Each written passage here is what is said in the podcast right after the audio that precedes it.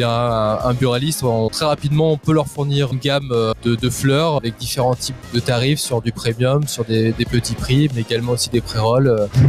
On est assez confiant sur euh, sur ce développement, sur le fait que on le voit, les buralistes sont de plus en plus à l'écoute, plus en plus en recherche d'informations sur le, le CBD et les produits du, autour du CBD.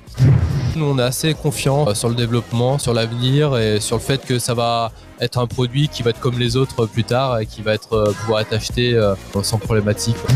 C'est l'échange qui est primordial pour pouvoir se développer.